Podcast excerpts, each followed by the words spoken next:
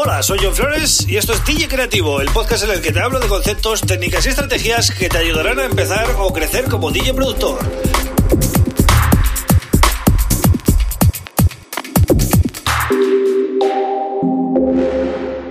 Hola, bienvenido, bienvenida a DJ Creativo. Mi nombre es John Flores y este es el episodio número 143 del podcast. Hoy voy a hablar del BPM y del key, o de la nota, o de los semitonos y de la velocidad de los BPMs, ¿vale? Eh, ¿Por qué son tan importantes y por qué debes dominarlos, tanto um, si eres DJ como si eres productor? Em, lo vamos a ver ahora, pero antes, como siempre, te invito a que te suscribas a este podcast, que lo vas a encontrar en Spotify o en cualquiera de los podcasts habituales. Si tienes un móvil Android, pues puedes usar Google Podcast si, ya lo tienes instalado y si usas eh, iPhone, pues eh, Apple Podcast, ¿vale? Lo que más cómodo te resulte.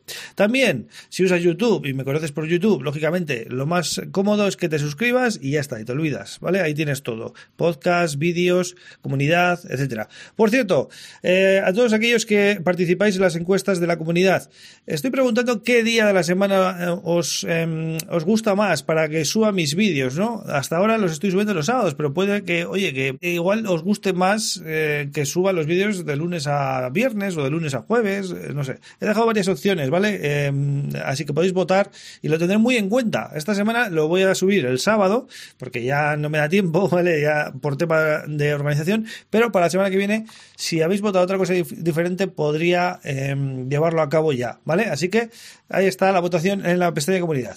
Bueno, pues vamos con el tema de hoy, el BPM y el key. Voy a poner unos ejemplos muy claros para que eh, tratar este tema de una manera amena y que sea eh, fácilmente entendible para todo el mundo, ¿no?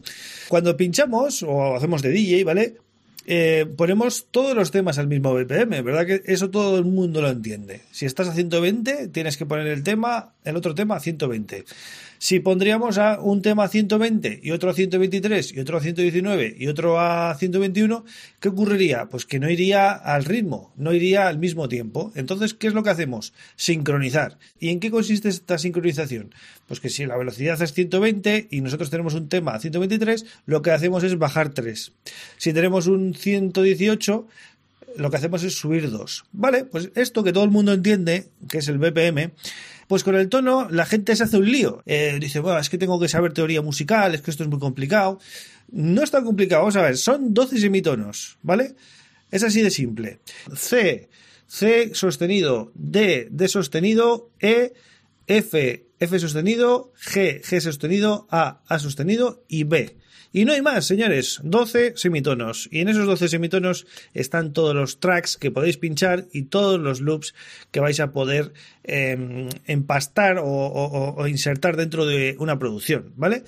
El sostenido, para los que no sepáis, es eh, el símbolo de la almohadilla, ¿vale? Cuando sale con una almohadilla o en un teclado serían las teclas negras, simplemente, ¿vale? No, no estoy diciendo nada raro. Entonces, si nosotros estamos trabajando en C o en Do, ¿vale?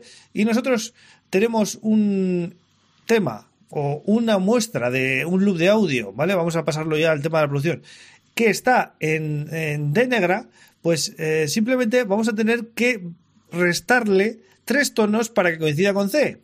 Si tenemos un tema que está en, o un loop de audio que está en B, pues vamos a tener que sumarle uno para que coincida con C.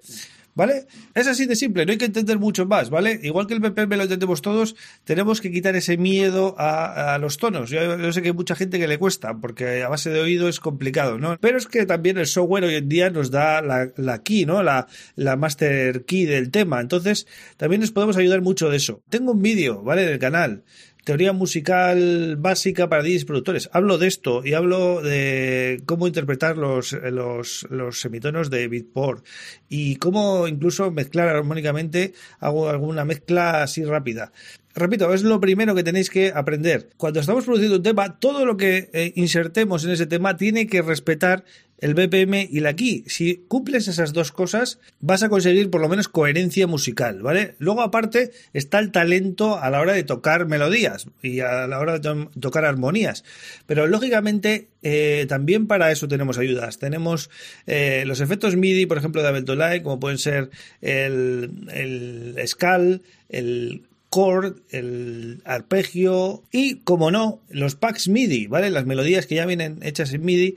Esto no quiere decir que esto sea todo, ¿vale? Que esto sea producir, pero es la base. Con esto ya no vais a tener problemas y vais a poder centraros en aprender técnicas y en aprender eh, cómo hacer mejores arreglos y cómo componer eh, mejores ideas, pero sin esta base es muy, muy complicado. Así que, consejo de hoy, poneros con esto y hasta que no dominéis esto, no avancéis, por favor, porque si no, eh, os vais a bloquear constantemente, ¿vale? Pillar bien esto y luego ya eh, todo os va a resultar mucho, mucho más sencillo. Así que nada, ahí os dejo deberes, ¿vale? Para que practiquéis. Es evidente, pero es que, eh, lógicamente, hay mucha gente todavía que le cuesta esto, entonces por eso quería remarcarlo, ¿no? En un episodio. Y nada, ya sabéis que vuelvo mañana con otro tema súper interesante. Un abrazo.